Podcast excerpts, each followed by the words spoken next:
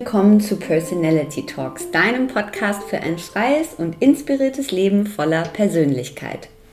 Was will ich, wer bin ich und was brauche ich eigentlich für ein rundum zufriedenes Leben? Tue ich das, was ich liebe? Wenn du dir diese Fragen auch schon immer mal stellen wolltest und keine Angst vor den Antworten hast, dann bist du genau richtig hier bei uns. Ich bin Simone, 36 Jahre alt, Yoga- und Meditationslehrerin und habe zusammen mit meiner Freundin Sabine Personality Mac gegründet. Ein Online-Magazin rund um Persönlichkeitsentwicklung, Self-Care, Wellbeing, Wellness und Empowerment. Personality Talks ist der Podcast zum Magazin, in dem wir spannende Persönlichkeiten, Experten und Coaches zum Gespräch treffen, euch unsere Tipps für ein erfülltes Leben verraten und voneinander lernen. Hallo und herzlich willkommen zu Folge 30 von Personality Talks. Mein heutiger Gast ist der wunderbare Erik Hegmann. Erik ist Paartherapeut, Single Coach und Autor. Er hat über ein Dutzend Bücher zu Liebe, Partnerschaft und Partnersuche veröffentlicht. Er ist Gründer der Modern Love School, der modernen Volkshochschule in Sachen Liebe und Chefredakteur des Online-Magazins Beziehungsweise Magazin. Außerdem ist er Moderator der Sat1-Show Nächste Ausfahrt Liebe. Wir sprechen im Podcast über die Bedeutung von Liebe, über die Herausforderungen von Paarbeziehungen und wie eine Beziehung eigentlich zu einem sicheren Hafen wird. Wir sprechen über das größte Missverständnis in Sachen Liebe und warum Freundschaft so immens wichtig ist für eine gelungene Liebe. Erik erklärt mir, warum wir mit unseren Liebespartnern manchmal schlechter umgehen als mit Kollegen, wie Ehen früher und heute aussahen, über Schutzstrategien und wie er selbst dazu gekommen ist, dass Liebe sein Beruf wurde und was es mit der 5 zu 1 Formel auf sich hat. Ich wünsche euch viel Freude mit diesem sehr lehrreichen und unterhaltsamen Gespräch mit dem wunderbaren und sympathischen Erik Hegmann. Herzlich willkommen im Podcast Personality Talks Erik Hegmann. Hallo Erik. Hallo Simone. Erik, ich freue mich riesig, dass du zugesagt hast, denn du bist viel beschäftigt, viel gebucht als Paarberater, Single und Beziehungscoach und vor allem bist du in Sachen Liebe unterwegs und damit bist du sozusagen die perfekte Besetzung äh, für diesen Podcast und für das Thema, was wir aktuell haben. Lieben Dank für diese freundliche Einladung und Vorstellung. Dankeschön. Wie definierst du Liebe für dich selbst, für dich ganz privat? Für mich ganz privat ist Liebe etwas, ähm, ja, Wundervolles, das schwer in Worte zu fassen ist. Und ich nutze dafür ein bisschen das Bild, das von John Bowlby kommt. Das ist der Begründer ja der Bindungstheorie.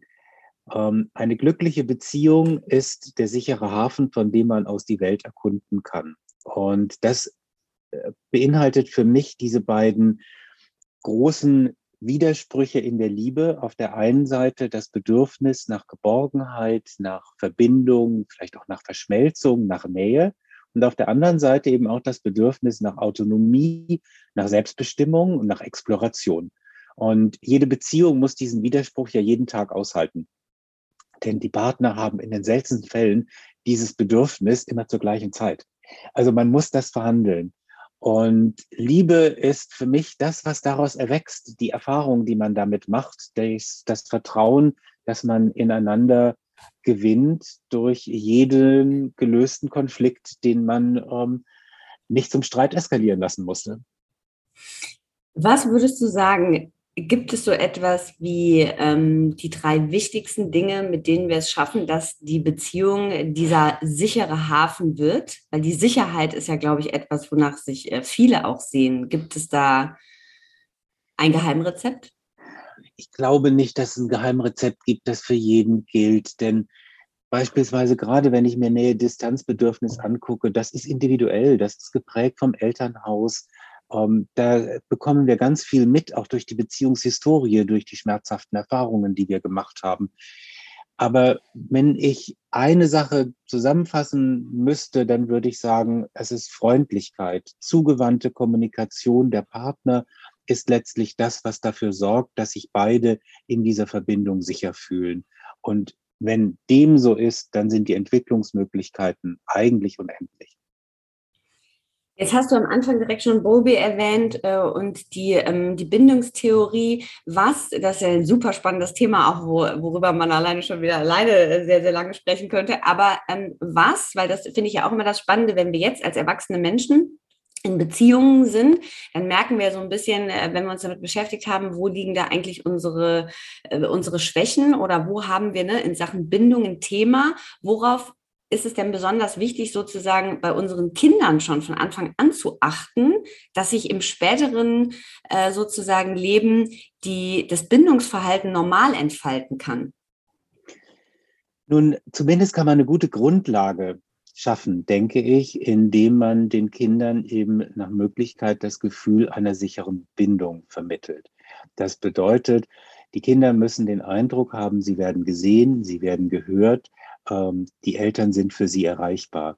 Bindungsstörungen, Entwicklungsstörungen entstehen ja hauptsächlich dadurch, dass Kinder eben ähm, niemanden erreichen können. Also sei es durch Verwahrlosung, sei es durch Missbrauch, sei es einfach durch Nichterreichbarkeit. Also diese ganz schlimmen Dinge führen ja zu den Bindungsstörungen. Ähm, Bindungsstörungen, Persönlichkeitsstörungen sind alle Beziehungsstörungen, die entstehen in früher Kindheit, ähm, halten das ganze Leben und äh, sind auch unglaublich schwer zu therapieren, weil diese Schutzstrategien, die Kinder erlernen in früher Kindheit, um eben damit zurechtzukommen, nicht gesehen zu werden, da sind natürlich Überlebensstrategien. Die Kinder schaffen damit etwas. Und es ist unglaublich schwierig, später zu sagen, okay, diese Strategie, die mir so viel geholfen hat, die soll ich jetzt aufgeben, weil sie auf der anderen Seite Kontaktflächen, emotionale Kontaktflächen verhindert im Zusammenleben mit einer erwachsenen Person. Das ist ein unglaublich anspruchsvoller Prozess und mhm. ähm, sehr schwierig.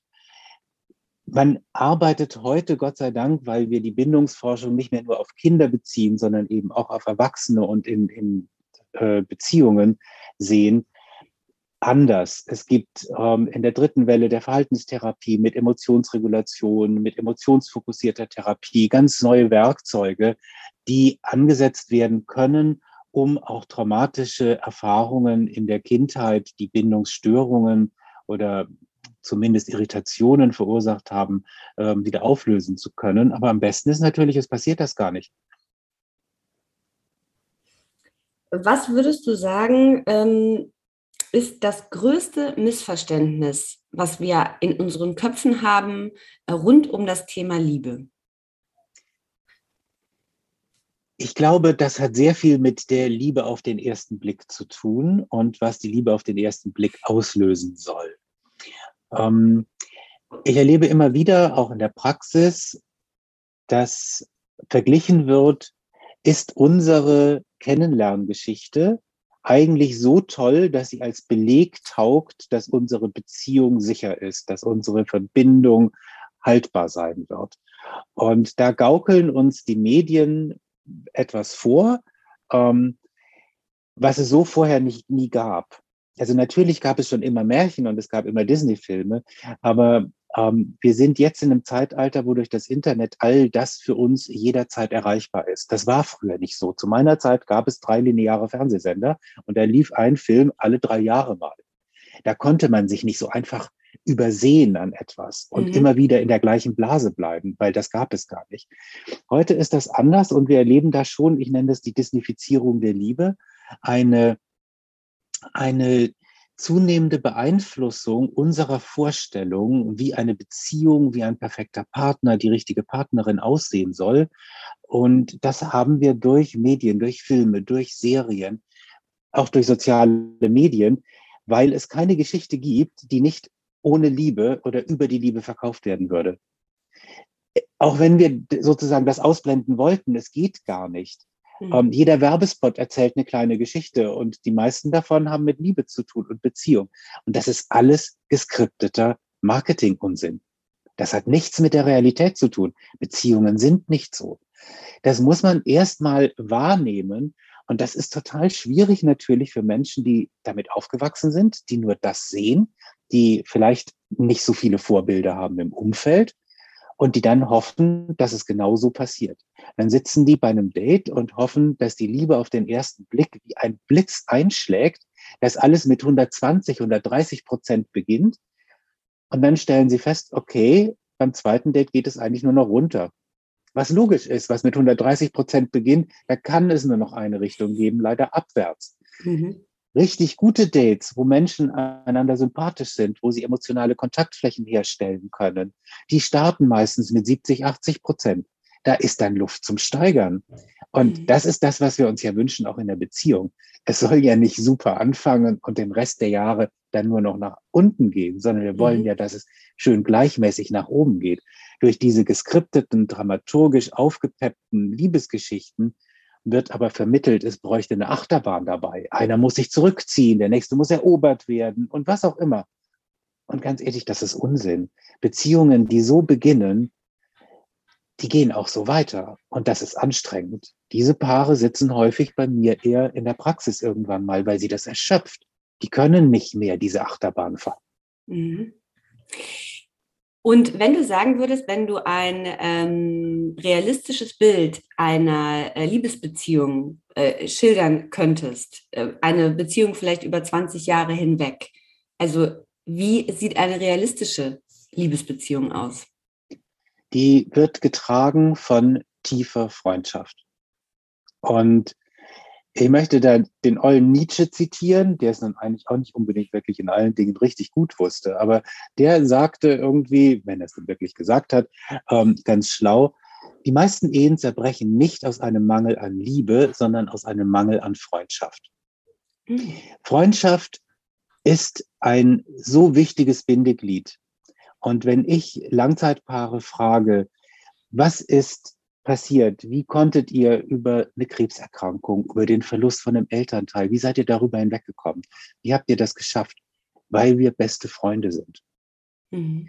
In den Momenten, in denen dieses Verliebtheitsgefühl, diese Schmetterlinge nicht mehr so stark sind, weil da ein Konflikt ist, weil man darüber verhandeln muss, weil man auch aufeinander prallt mit den eigenen Grenzen und Bedürfnissen. Mhm. Da ist Freundschaft so wichtig. Denn Freundschaft hat viel mit Respekt zu tun. Liebe ist etwas, da verlieren viele Menschen den Respekt sogar voreinander. Viele Menschen gehen mit ihrem Liebespartner oder ihrer Partnerin schlechter um, unfreundlicher um, als sie das mit Arbeitskollegen tun würden. Und sie reden zum Teil schlechter über ihre Partner, als sie das über ihre Freunde tun würden. Und da denke ich, da ist wirklich viel was wir noch dazu lernen können, das ist aber auch, und ähm, da hat niemand Schuld dran, das ist auch etwas Neues. Männer und Frauen sind erst seit 150 Jahren in der Lage überhaupt gesellschaftlich auf Augenhöhe eine Beziehung einzugehen. Und 150 ist echt noch weit zurückgegriffen.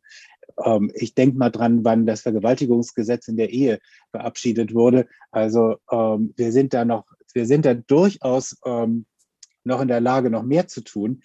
Nur Männer und Frauen haben bis dahin eigentlich gar keine Zeit in ihrer Ehe miteinander verbracht.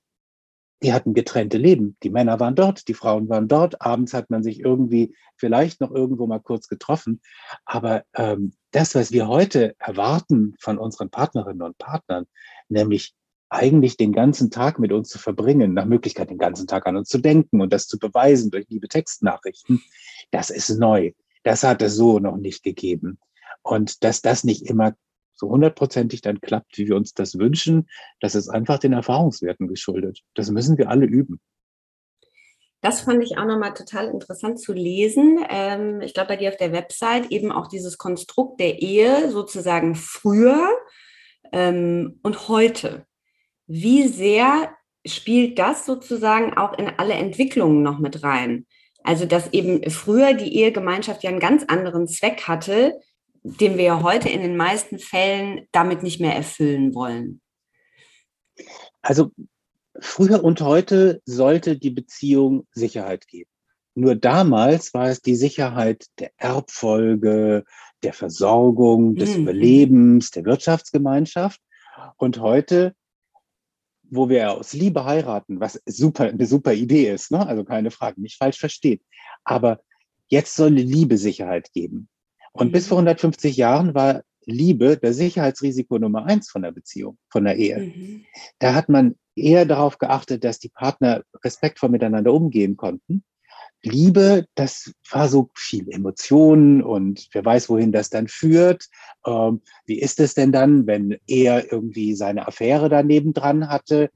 Ähm, damals waren sehr viele Beziehungen, nach heutiger Definition offene Beziehungen. Man hat nur nicht unbedingt mhm. ähm, das große, an die große Glocke gehängt, aber ähm, man ist sich nicht ein Leben lang treu geblieben damals. Das, also zumindest war das für die Männer, wie üblich, nicht so richtig vorgesehen. Wir mhm. haben heute ganz andere Vorstellungen, was wir uns wünschen, was wir brauchen. Und das müssen wir zum Teil einfach auch ein bisschen lernen. Mhm. Deswegen ist auch wichtig, auch in der Paartherapie beispielsweise zu gucken, stammen meine Werkzeuge von vor 150 Jahren oder stammen sie vor 20 Jahren? Das ist manchmal nicht dumm, das zu überprüfen. Gehen wir nochmal auf die Freundschaft zurück, weil ich das gerade total spannend fand. Also wenn wir davon ausgehen, ein Paar sieben oder acht Jahre zusammen, sind vielleicht auch Kinder da und Freundschaft ist noch ein ganz starker Wert, aber man hat so ein bisschen das Gefühl, eigentlich ist das Liebesgefühl oder die Liebe so ein bisschen auf der Strecke geblieben. Das würde ja dann demnach, was du gesagt hast, eigentlich in Richtung sozusagen ne, weitermachen, zusammenbleiben, gehen. Also man kann das natürlich nicht generalisieren, aber bekommt man nicht automatisch den Gedanken, wenn man das Gefühl hat, Mensch, eigentlich sind wir hier wie beste Freunde. Ist das denn ausreichend? Ja, was braucht es mehr als beste Freunde? Also die Tatsache, mhm. irgendwie zu sagen, ähm, ich kann mit meiner Partnerin oder meinem Partner bester Freund sein. Das heißt, ich kann alles mit den Personen machen, und hier kommt jetzt dann einzig noch dazu die berühmte sexuelle Komponente, mhm. die in vielen Köpfen bei Freundschaft plötzlich irgendwo eine Alarmanlage losgehen lässt und sagt irgendwie, nee, Freundschaft und Sex funktioniert nicht zusammen. Ich würde so weit gehen und sagen, die perfekte Ehe, die perfekte Beziehung ist Freundschaft und Sex zusammen. Mhm. Und wenn ich lese oder höre, häufig von sehr, sehr, sehr jungen Menschen, nein, ich riskiere doch nicht meine Freundschaft für eine Beziehung, muss ich sagen, du hast offensichtlich da eine ganz große Chance, die sich dir da bietet, die willst du nicht nehmen. Aus mhm. Gründen, die du mir einmal vielleicht erklären solltest, wovor hast du Angst? Und wenn die dann sagen, ja, ich habe Angst, dass ich meine Freundschaft verliere, das bedeutet, die Freundschaft hat den höheren Stellenwert als eine Beziehung in diesem Moment weil da eben diese erotische Komponente angeblich fehlt. Ich denke, daran kann man arbeiten. Ich denke, daran kann man wirklich arbeiten, zu sagen, okay, vielleicht, wenn ich diese Person wirklich so gern mag, ob ich da nicht auch mit der auch sexuelle Fantasien und Wünsche ausleben könnte. Ich bin mir ziemlich sicher, dass das funktionieren kann. Warum haben wir so viel Angst vor tiefgehender, ehrlicher Bindung? Weil wir mehr Trennungs- und Verlusterfahrungen in unserem Leben heute machen als jede Generation vor uns. Und das ist etwas, was in der Bindungsforschung viele Jahrzehnte völlig hinten übergekippt ist, dass wir einfach viel mehr Beziehungen führen, als sich John Bowlby und Mary Ainsworth damals vorstellen konnten. Da gab mhm. es drei. Einmal zu den Eltern, einmal zum Partner und einmal zu den Kindern, vielleicht die vierte noch zur Affäre. Super, mhm. aber da mhm. wussten wir ja auch, das war ja eher leidenschaftlich und nicht wirklich Liebe. So, ähm, wir lernen heute, auch übers Internet natürlich, viel mehr Menschen kennen. Wir führen viel mehr Beziehungen. Und für viele Menschen fühlen sich auch diese drei Wochen Kennenlernphase ähm, nach dem Kennenlernen beim Dating, wo man guckt, passt es oder passt es nicht, wie eine echte Beziehung an. Die gehen sehr tief. Und jede Zurückweisung, die sie erleben, ist dann wie eine Trennung und wie ein Verlust. Und dann kommt hinzu, dass wir auch in einer Zeit leben, in der wir sagen, ach, Liebeskummer, das ist doch so ein Kinderkram, das wird schon wieder. Nein, ist es nicht. Liebeskummer ist eine ganz einschneidende, gravierende Trennungs- und Verlusterfahrung. Die macht etwas mit uns, die macht etwas mit unserem Bindungsverhalten. Denn wir lernen ja jeden Tag dazu. Wenn wir etwas Schmerzhaftes erleben, dann versuchen wir das künftig zu vermeiden. Und wir erlernen Schutzstrategien. Die Amerikaner sprechen da immer gerne gleich von Traumata. Das ist nicht so richtig korrekt, weil nach ICD-10 Traumata sehr klar definiert sind als Umweltkatastrophe, als wirklich etwas sehr Bedrohliches und nicht als ein Lebensereignis. Aber seitdem ich auch speziell mit, mit Patientinnen und Patienten mit Liebeskummer und mit Trennungserfahrungen und Verletzungen arbeite, ich habe so viele Anpassungsstörungen mit depressiven Reaktionen erlebt, ähm, die oftmals einfach nicht gesehen und nicht behandelt wurden.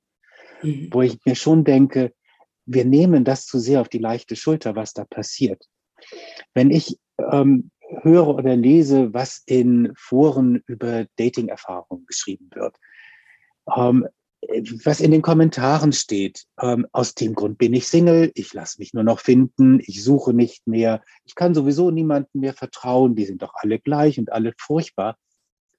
Das sind die Schutzstrategien, die aus diesen Verletzungen herkommen. Mhm. Nämlich zu sagen, ich gehe in die Distanz, ich gucke mir von außen an, ist da irgendetwas, was mich an etwas erinnert, was mir schon mal wehgetan hat? Und dann gehe ich sofort wieder weiter. Die andere Strategie, Verletzungen zu vermeiden, ist dann die verlustängstliche Strategie. Das ist die zu klammern, festzuhalten, es gar nicht erst zur Trennung kommen zu lassen.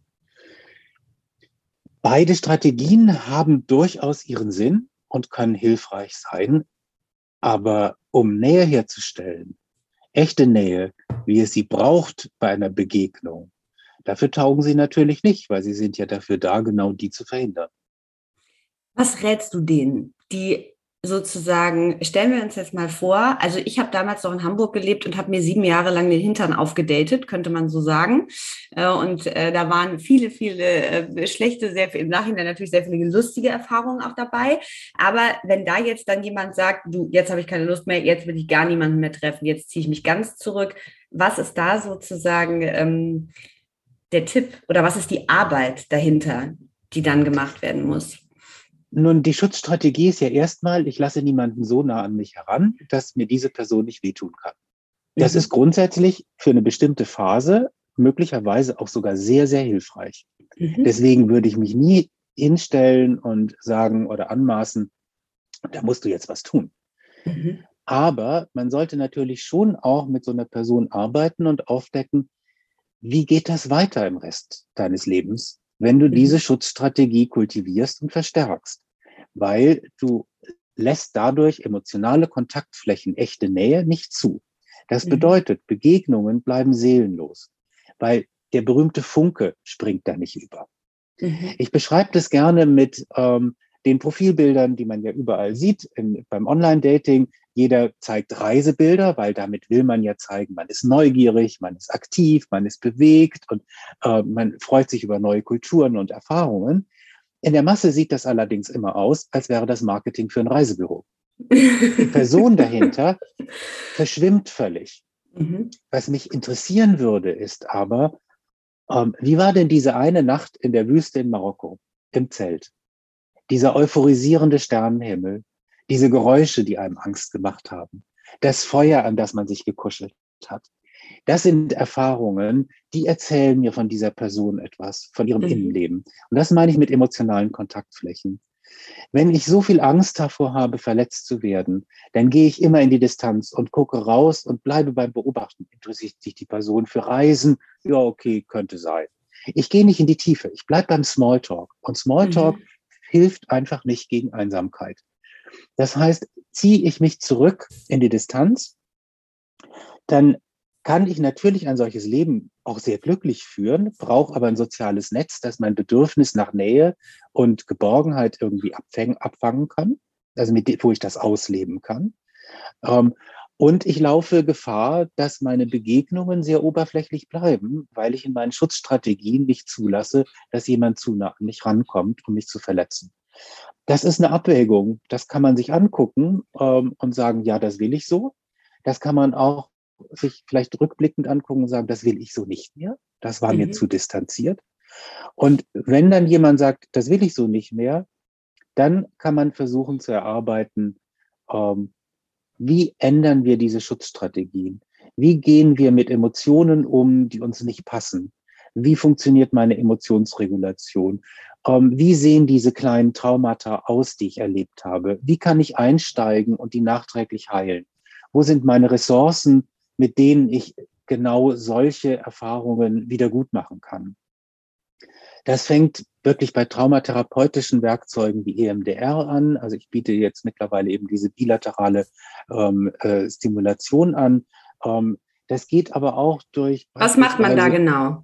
Erklär das ähm, nochmal ein bisschen. EMDR, bei EMDR folgt, also dem klassischen EMDR folgt die Patientin oder der Patient den Fingern des oder der Therapeutin, ähm, nur mit den Augen. Was passiert da? Man geht ähm, in die Situation, die so schwerwiegend ist, dass sie im Prinzip nicht wirklich abspeicherbar war im Gehirn, mhm. ganz tief rein, um die Gehirnregionen zu aktivieren, in denen man eben abspeichern möchte, aber diesmal besser. Und dieses Abspeichern wird stimuliert durch die Augenbewegung. In der REM-Phase, kurz vorm Einschlafen, passiert das Gleiche. Wir bewegen unsere Augen ganz schnell nach rechts und links. Manchmal ertappt man sich sogar dabei, wenn man so mal ein bisschen versucht einzuschlafen und dann sich denkt, was machen meine Augen da eigentlich gerade? um, und da versucht das Gehirn eigentlich eine riesengroße Informationsmenge abzuspeichern. Extrem vereinfacht gesagt ist bei einem Trauma so, dass diese Information zu groß und zu schwer war, um sie richtig abzuspeichern, so dass sie eben in Form von Flashbacks, von Albträumen, von Vermeidungsstrategien immer wieder zurückkehren. Mhm. Und durch EMDR versucht man, das neu abzuspeichern, dadurch einfach diesen Trigger zu mindern und neue Möglichkeiten zu schaffen, weil man von diesen Vermeidungsstrategien oder anderen Strategien, die einem geholfen haben, nicht mehr so angewiesen ist. Man eröffnet seine Möglichkeiten der Heilung. Das ist also keine Wunderpille. Ich setze mich hin, gucke fünf Minuten mit dem Finger zu und dann ist alles gut. So mhm. funktioniert es nicht. Das ist schon ein Prozess, aber ein sehr hilfreicher. Der ist entwickelt worden nach dem Krieg, um mit traumatisierten Soldaten zu arbeiten. Mhm. Und wenn man sich menschheitsgeschichtlich anguckt, diese bilaterale Stimulation, sei es auditiv, also durch Trommeln, ähm, taktil, durch Klopfen, es gibt Klopftechniken zur Beruhigung beispielsweise. Mhm. Das Marschieren, das Laufen durch Säulengänge der Philosophen. Die mhm. haben nichts weiter gemacht als bilaterale Stimulation. Die haben es nur nicht gewusst, dass es das ist und was sie bewirkt. Ja, es gibt Möglichkeiten daraus. Man kann das verändern. Erik, was mich ja total interessiert ist, wie bist du dahin gekommen? Also wie hat sich das sozusagen ergeben, äh, dass Liebe sozusagen auch äh, dein, dein Job wurde? Ich habe eigentlich begonnen mit einer Schauspielausbildung. Danach ähm, habe ich eine journalistische Ausbildung gemacht. Und dann bin ich ganz schnell dazu übergegangen, zu gucken, wie ist das eigentlich mit diesen neuen Online-Dating-Angeboten? Ähm, was müssen die eigentlich beachten? Und bin darüber dann von einer Fortbildung in die nächste gegangen, von Paartherapie nach John Gottman, emotionsfokussierte Paartherapie. Ähm, ich habe ähm, natürlich auch meine Heilerlaubnis gemacht. Also das heißt, ich habe ähm, die Prüfung für den Heilpraktiker Psychotherapie absolviert. Ich habe eine EMDR-Ausbildung jetzt gemacht. Ich bilde mich ständig weiter und ich denke, dadurch, dass ich auch meine journalistische Tätigkeit ausleben kann, beispielsweise als Chefredakteur vom Beziehungsweise Magazin oder auch eben durch jetzt meine Modern Love School, ähm, verbindet sich alles ganz wunderbar. Und ich bin sehr, sehr zufrieden und ähm, ja, freue mich zu sagen zu können, das hat sich alles ganz hervorragend zusammengefügt und es macht unglaublich viel Spaß. Toll. Wie viel davon ist, würdest du sagen, ähm, das äh, berufliche Interesse und wie viel davon geht aber auch, weil, also wenn man in einem Bereich arbeitet, den man ja selber sozusagen auch hat, ne, mit der eigenen Beziehung, also wie viel davon geht auch sozusagen in dein eigenes Leben über? Also würdest du sagen, dass du mit jedem Step mehr in diesem Bereich, mit jeder Weiterbildung mehr, mit jedem Paar mehr, was du betreut hast, sich selbst auch deine eigene Beziehung verändert hat? Ich denke mal, das würde mein Ehepartner sehr freuen, wenn ich das bestätigen würde. Aber ähm, nein, auch ich bin ein Mensch und wenn mich die Emotionen überrollen und da gewisse Trigger sind, dann ist meine Emotionsregulation genauso schlecht wie die von allen anderen auch. Nämlich das Stammhirn regiert dann und sagt Flucht oder Angriff. Mhm. Klar, ich weiß über mehr Werkzeuge Bescheid und die nutze ich natürlich auch selber. Mhm. Und das macht sicherlich die Beziehung oder die Ehe einfacher für alle Beteiligten. Was ich aber gelernt habe, ist, wenn diese Werkzeuge nicht beide Partner verstehen, mhm. dann wird das zu einem Ungleichgewicht und dann macht es schnell keinen Spaß mehr. Es ist viel besser, beide sind auf Augenhöhe und man kann sagen, oh, vielen Dank für die Blumen, aber du, du weißt schon, dass ich weiß, warum du mir die jetzt dahingestellt hast. auf dieser Metaebene verhandeln zu können und zu sagen mhm. können, okay, das sind deine Bedürfnisse, das sind meine Bedürfnisse. Wir wissen über die beiden Bescheid. Wir können mhm. jetzt tauschen und wir wissen, was wir tun. Mhm. Dann ist das so befreiend, weil es hat diesen ganzen, ich nenne es ja mal Rattenschwanz von Manipulation und Folgen mhm. ausgeschlossen. Und deswegen mein, meine Empfehlung auch an alle Kolleginnen und Kollegen, Lasst eure Partner und Partnerinnen an euren Werkzeugen teilhaben. Mhm. Dann macht es Spaß. Dann könnt ihr auch aus der letzten Sitzung nach Hause kommen und sagen, bei dem Paar war das so, da habe ich das ausprobiert. Wie findest du das eigentlich? Wollen wir das auch mal so machen? Mhm. Mhm. A, habe ich damit die Supervision ein bisschen drin, was immer gut ist, sollte man nie unterschätzen. Und ähm, ja, Partner oder Partnerin wissen auch Bescheid. Und mhm. ich glaube, dann macht es Spaß. Dann fühlt man sich tatsächlich nahe. Und da bin ich halt wirklich ganz in der emotionsfokussierten Paartherapie zu Hause. Ich bin überzeugt, wenn die Partner eine sichere Verbindung spüren, dann eskalieren auch keine Streits. Mhm. Weil das ist gar nicht nötig. Ein furchtbarer Satz, den meine Generation, ich bin Jahrgang 66, immer noch hören musste, war, sei nicht so emotional, komm wieder, wenn du dich beruhigt hast. Das führt bei vielen Paaren immer noch dazu, dass die versuchen, auf der Sachebene ihre Konflikte zu lösen. Das mhm. ist total niedlich, aber völliger Schwachsinn. Und das kann man nicht deutlich genug sagen. Das ist Müll. Ähm, in Paarbeziehungen geht es immer um emotionale Themen. Es geht nie um die Sachebene. Sonst würde es gar nicht erst zum Streit kommen. Es geht nie um die verdammte Socke, die vor der Waschmaschine liegt, mhm. sondern es geht darum, was macht das mit mir, wenn ich schon wieder diese Socke aufheben muss. Mhm. Und das ist so wichtig, dass dieser Gedanke rauskommt aus den Köpfen, ähm, man müsse hier versuchen, sich mit Argumenten zu bewerfen. Mhm. Das ist genau das Gegenteil, was man tun sollte. Denn wenn ich lang genug versucht habe, meine Argumente zu verdeutlichen und ich wurde nicht gehört, ich wurde nicht gesehen, dann habe ich die Frage, passen wir überhaupt zusammen? Kann diese Person mich eigentlich lieben, wenn die mich so gar nicht versteht? Mhm. Und damit bin ich total tief in der emotionalen Ebene. Und das ist der Punkt, an dem die meisten Paare in die Paartherapie kommen. Die sind völlig erschöpft die fühlen sich abgewertet. Die haben alle Themen besprochen. Die können nicht mehr. Und es geht immer wieder zurück. Du hast damals vor Jahren das gemacht und immer machst du das. Was dahinter liegt, ist, ich habe keine weiteren Argumente mehr. Mir fällt nichts mehr ein. Ich muss zurückgreifen auf den Kram. In Wirklichkeit müssten sie sich hinsetzen und sagen, das sind meine Bedürfnisse. Was, was hältst du davon? Wie siehst du das? Im mhm. besten Fall macht das Gegenüber dann das Gleiche und legt diese Bedürfnisse auf den Tisch. Und dann können beide drauf gucken. Dann hat man so ein Kartenset von Bedürfnissen. Und dann kann man anfangen, sich zu überlegen, wie lassen sich diese Bedürfnisse befriedigen? Wie mhm. können wir Wünsche formulieren? Der große Streitpunkt von Paaren ist meist, die beginnen auf der Wunschebene. Sie überspringen den Part mit den Bedürfnissen. Und mhm. damit formulieren sie einen Wunsch, der meistens mit dem Bedürfnis des anderen kollidiert. Und schon bin ich mhm. wieder auf der Argumentationsebene und bin mhm. in der emotionalen Ebene nur ganz kurz zu Hause gewesen, statt da wieder hin zurückzukehren. Mhm. Das lässt sich üben. Da gibt es wunderbare Interventionen. Es gibt von Gottman eine Intervention, die, äh, die er mehr oder weniger zusammen gemacht hat mit Dr. Sue Johnson, der Erfinderin von der emotionsfokussierten Paartherapie.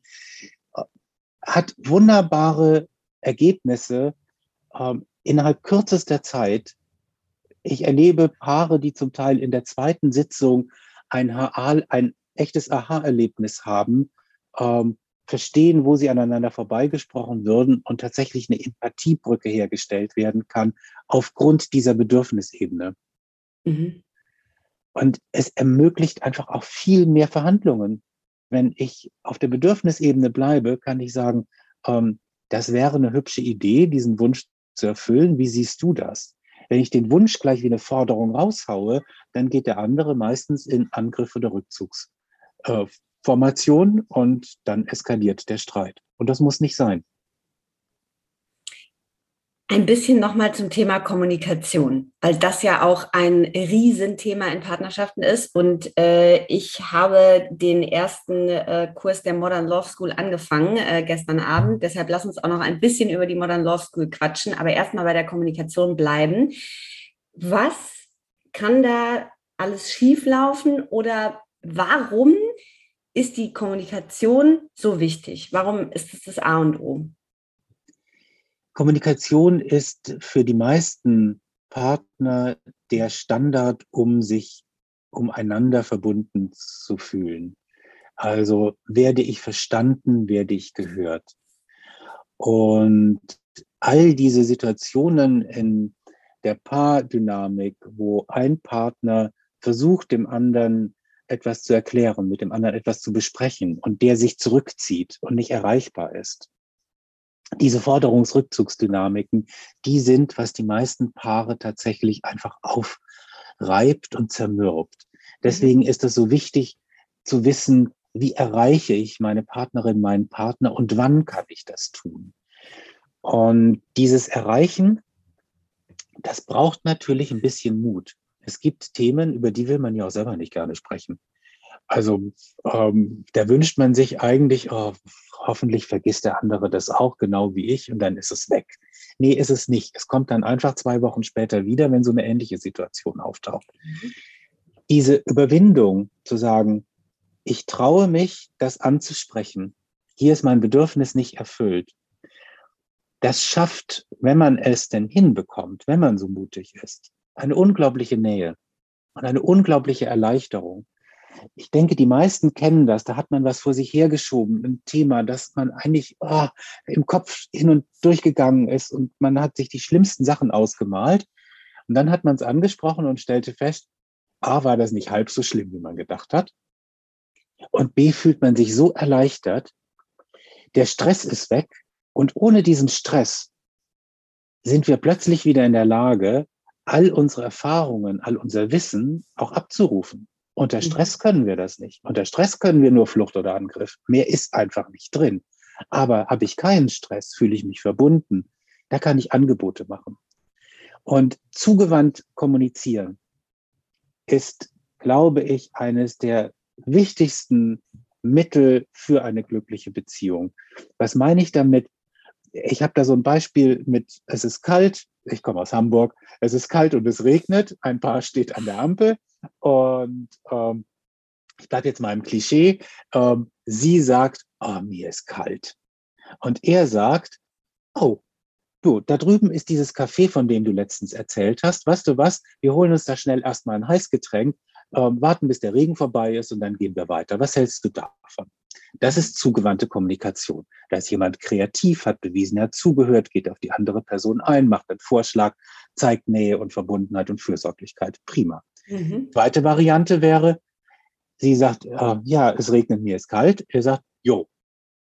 Das ist jetzt vielleicht sehr hanseatisch kurz, das kann man auch noch in einem ganzen Satz formulieren, aber das würde ich als eine neutrale Kommunikation bewerten. Mhm. Man zeigt der anderen Person, ich habe es gehört, aber mehr macht man jetzt daraus auch nicht. Und dann gibt es die dritte Variante, das ist die abwertende oder abgewandte Kommunikation, die wäre, ja, selbst schuld. Ne? Ich habe dir heute Morgen gesagt, du sollst eine Jacke anziehen, aber du hörst ja nie auf mich, du bist einfach zu doof. Mhm. Das ist die Abwertung. Und man kann sich gut vorstellen, welches Paar häufiger bei Konflikten aufeinanderprallt und eskaliert ähm, und welches weniger häufig. Und da mhm. gibt es eine Formel, die heißt 5 zu 1. Es braucht fünf positive, zugewandte Situationen, um eine negative, abgewandte Situation ausgleichen zu können. Und das ist kein Durchschnitt. Das ist ein Richtwert. Das heißt, ich muss eigentlich in meinem Beziehungsliebesaltag mich immer darauf konzentrieren, bin ich erreichbar, bin ich zugewandt, denn es wird Situationen geben, das bleibt gar nicht aus, wo ich es nicht bin. Mhm. Und die muss ich ausgleichen. Insofern dieser Tipp, immer 150 Prozent zu geben, weil es gibt genug Momente, in denen man null geben kann, ähm, ist gar nicht verkehrt. Man mhm. tut, sich, tut sich etwas Gutes, sich und der Beziehung. Und wen das so gar nicht überzeugt, dem komme ich dann auch manchmal mit dem Thema Sex, weil ähm, alles, was Paare im Alltag füreinander tun, ist Vorspiel. Mhm. Also ich werde eine erfülltere Sexualität in meiner Beziehung leben. Ich werde meine Fantasien, meine Bedürfnisse, meine Wünsche formulieren, ausleben können, wenn ich durch zugewandte Kommunikation und freundlichen Umgang die Basis dafür geschaffen habe. Mache ich das nicht, dann sucht sich das jeder Partner irgendwo anders oder unterdrückt es. Beides kann zu Konflikten führen weil ja auch, und das fand ich gestern so toll, das habe ich mir dreimal angehört, die Stelle, das sagst du, glaube ich, in diesem ersten Video, weil ja der Sex im Endeffekt auch die Kommunikation ist, ne, mit den Händen. Also das war so, ich hatte gestern schon den ersten Aha-Moment, ich dachte, oh, nochmal zurück, nochmal zurück. Ah ja, okay. Und ich bin auch bei dieser, deshalb ist es toll, dass du das sagst, diese ähm, fünf ähm, sozusagen Situationen, die eine negative äh, ausgleichen. Also dieses wir brauchen schon immer deutlich mehr sozusagen positive Erlebnisse, damit wir eine Sache, ne, wo es einmal vielleicht geknallt hat, wieder äh, ausgleichen können. Das ist unser evolutionäres Lernprogramm. Mhm. Das ist ja mhm. grandios.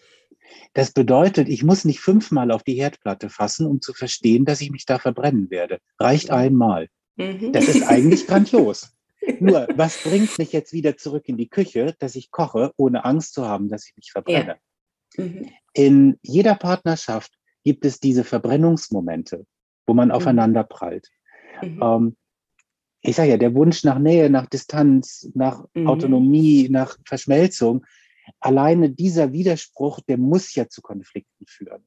Mhm. Wenn ich jedes Mal zurückgewiesen werde oder wenn ich jede Zurückweisung ähm, gleich als Lerneffekt nehmen müsste, was ich das nächste Mal besser mache oder was ich vermeiden suche, dann lasse mhm. ich das mit dem Initiativ auf jemanden zugehen irgendwann mal relativ schnell. Mhm. Das heißt, ich muss hier Tauschmöglichkeiten finden, wo ich eine Zurückweisung mit irgendwas anderem gut machen kann. Und mhm. es hilft, wenn man das bewusst macht. Wenn ich weiß, dass eine Zurückweisung von dem einen Bedürfnis durch die Befriedigung von an, an einem anderen Bedürfnis an anderer Stelle ausgeglichen wird dann fühle ich mich trotzdem in dieser Beziehung mhm. sicher. Dann habe ich das Gefühl, ich bekomme, was ich möchte. Vielleicht nicht immer, das Leben ist halt so, aber ich bekomme es immer wieder. Paare, die versuchen, in allem wirklich einen Kompromiss im Sinne von, wir treffen uns in der Mitte zu finden, mhm. die tun einander ganz viel an, im besten Sinn, im besten Wissen und Gewissen, aber dieser Satz, Beziehungen sind Kompromisse, ist genauso Unsinn wie ähm, bleib auf der Sachebene. Mhm. Wenn ich mich immer nur auf der Mitte treffe und nie bekomme, was ich will, dann gehe ich aus dieser Beziehung irgendwann raus, weil ich habe ja nie bekommen, was ich wollte. Mhm. Also Kompromisse, vergesst das, denkt an Tauschgeschäfte. Aber wie gesagt, Kompromisse in der Definition jetzt von mir, man trifft sich in der Mitte. Nein, mhm. es muss immer etwas geben, was ich bekomme, was meine Partnerin, mein Partner bekommt. Und wir müssen das tauschen auf eine Art und Weise, die uns vorkommt. Wir sind auf Augenhöhe, die gleichberechtigt wirkt. Mhm. Wenn man jetzt denkt, der Erik, der ist ja ein Knaller, also da muss ich jetzt unbedingt mal hin. Der kann ja in Hamburg mit dir arbeiten, ne, weil da ist deine Praxis. Der kann online einen Termin buchen und der, die kann aber vor allem auch die Modern Love School besuchen.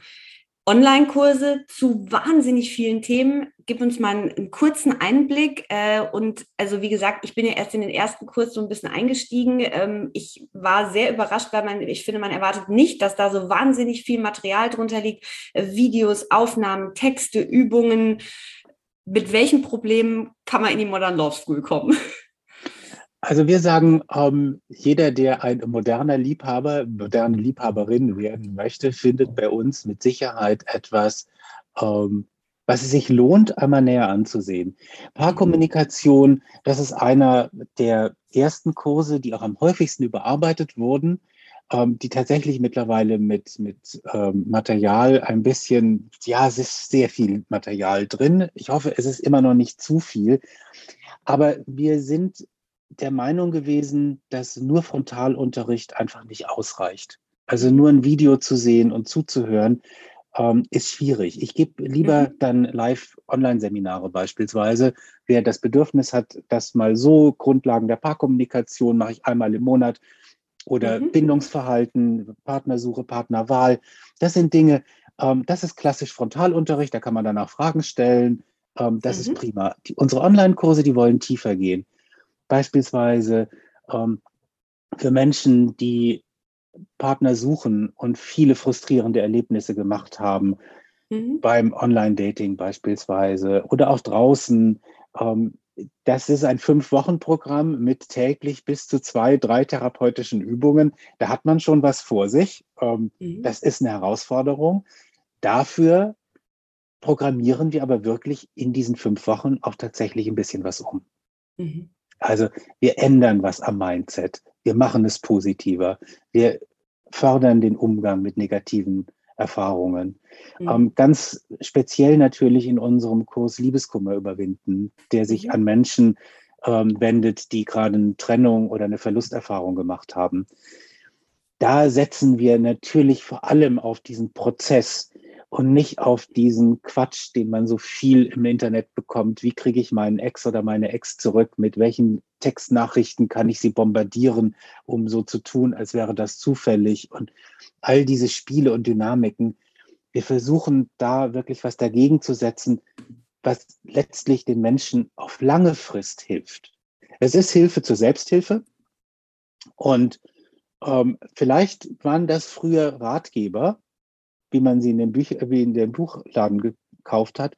Heute glaube ich, es sind es einfach Online-Kurse, weil wir vielfältigere Möglichkeiten haben. Wir können mal einen ähm, Test beispielsweise reinmachen. Wir können ähm, die Partner was testen lassen. Welche Liebessprache sprechen sie? Ähm, welche Verbindung spüren sie? Wo fühlen sie sich äh, bedroht in ihrer Verbindung und haben die Möglichkeit, Auswertungen zu geben? Das ist schon weit über, ich gucke mir nur ein Video an, ähm, hinaus.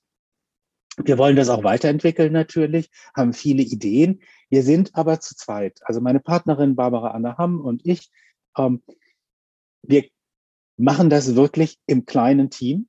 Und ähm, das geht dann manchmal nicht so schnell, wie wir uns das wünschen. Ich finde das total großartig und bin euch sehr dankbar, dass ihr uns gefunden und aufgegriffen habt und uns im Prinzip dadurch auch unterstützt, um ein wenig mehr Liebe zu verbreiten auf diesem Weg.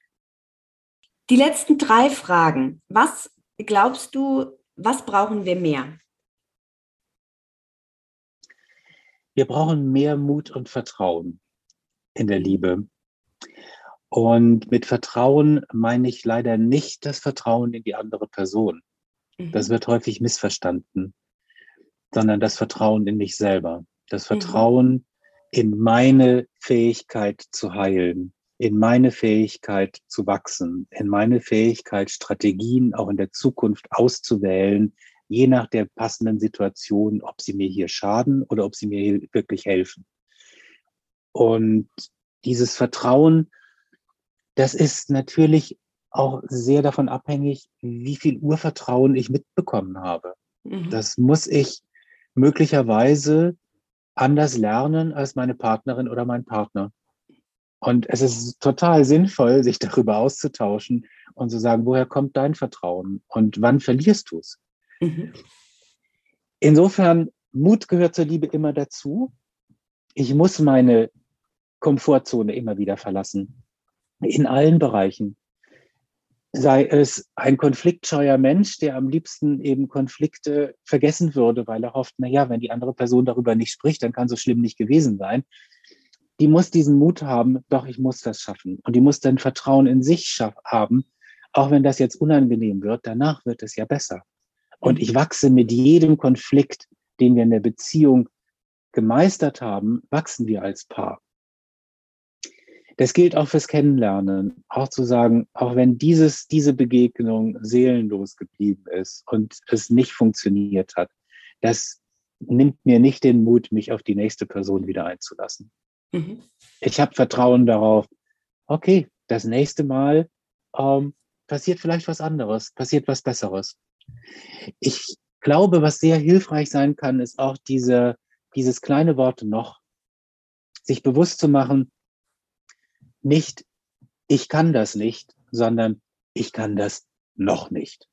Das mhm. macht einen irrsinnig großen Unterschied, ob ich das Glas halb voll oder halb leer sehe in meinem Leben, ob mhm. ich glaube, dass ich lernen kann und lernen möchte, ob mir das Spaß macht oder ob ich die Befürchtung habe, ich weiß eigentlich schon alles und alles, was mir passiert, ist furchtbar.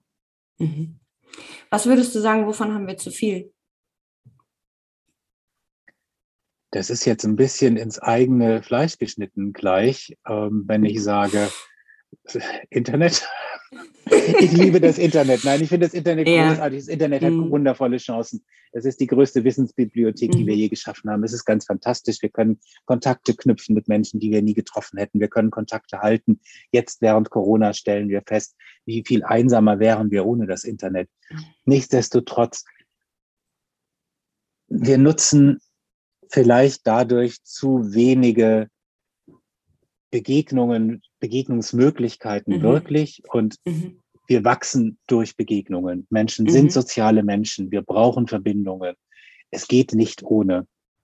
Und äh, ja, ein bisschen zu viel Internet, zu viel virtuell und ein bisschen mhm. zu wenig wirkliches Leben, glaube ich. Mhm.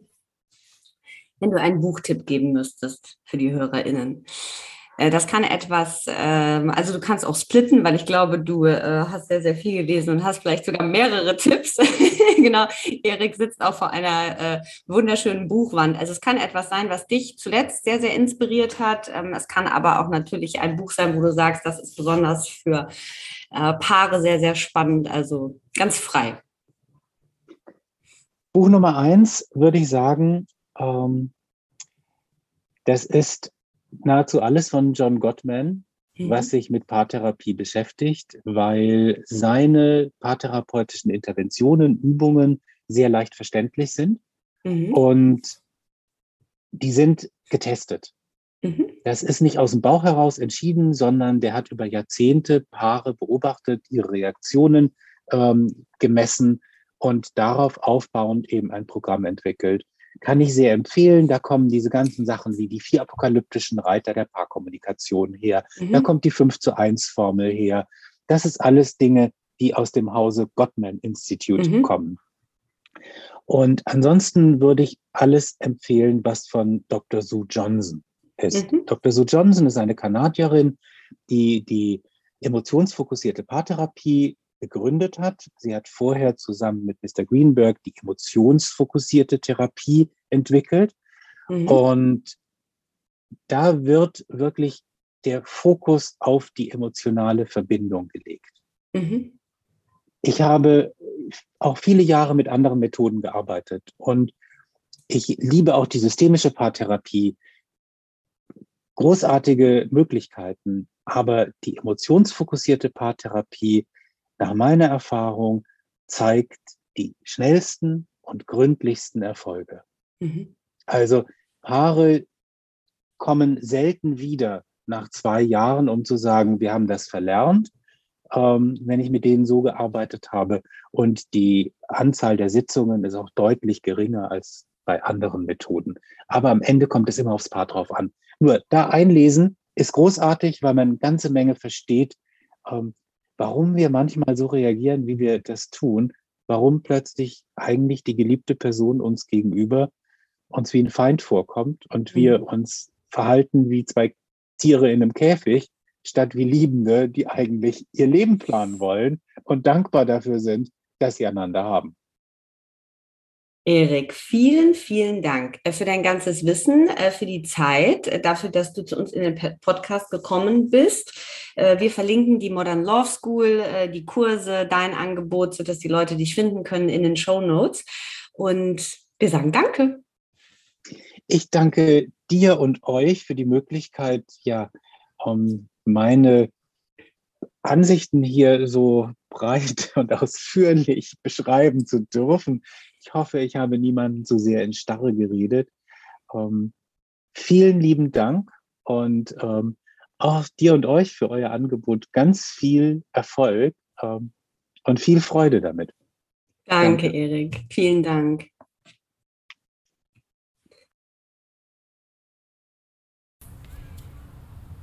Ihr Lieben, das war der letzte Podcast für dieses Jahr 2021 und ich freue mich sehr, äh, dass Erik mein Gast in dieser äh, letzten Folge des Jahres war.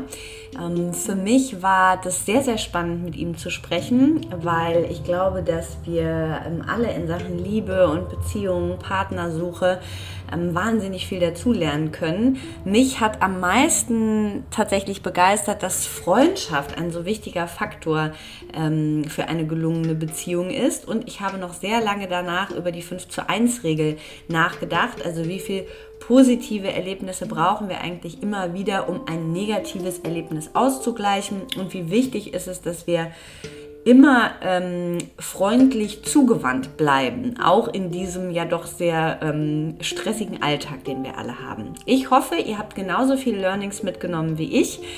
Ähm, ich danke Erik nochmal sehr für diesen ganzen äh, Input und Einblick in seine Arbeit, den er uns gegeben hat.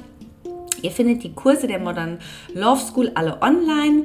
Ähm, wir haben das Ganze auch in den Show Notes ähm, verlinkt. Schaut euch da gerne um, da sind tolle Sachen dabei. Wenn ihr im neuen Jahr ein bisschen Lust auf das Thema Selbstfürsorge habt, dann legen wir euch den ersten Crashkurs des Personality Labs mit Dr. Tatjana Reichert ans Herz. Das ist ein Crashkurs in Sachen Selbstfürsorge. Schaut auch da gerne unter www.personalitymac.com vorbei. Da findet ihr alle Infos. Und ansonsten bedanken wir uns dafür, dass ihr unsere HörerInnen wart in diesem Jahr. Das hat uns äh, große Freude gemacht. Wir freuen uns immer sehr, wenn wir positives Feedback bekommen und natürlich noch mehr, wenn ihr den Podcast weiterempfehlt und uns damit auch unterstützt. Ihr dürft uns außerdem immer sehr gerne schreiben, welche Gäste ihr euch vielleicht für 2022 wünscht. Und damit verbleibe ich mit den allerbesten Grüßen ähm, und wünsche euch einen tollen Start in das neue Jahr und freue mich sehr, wenn wir uns hier im neuen Jahr wieder hören. Alles Liebe, eure Simone.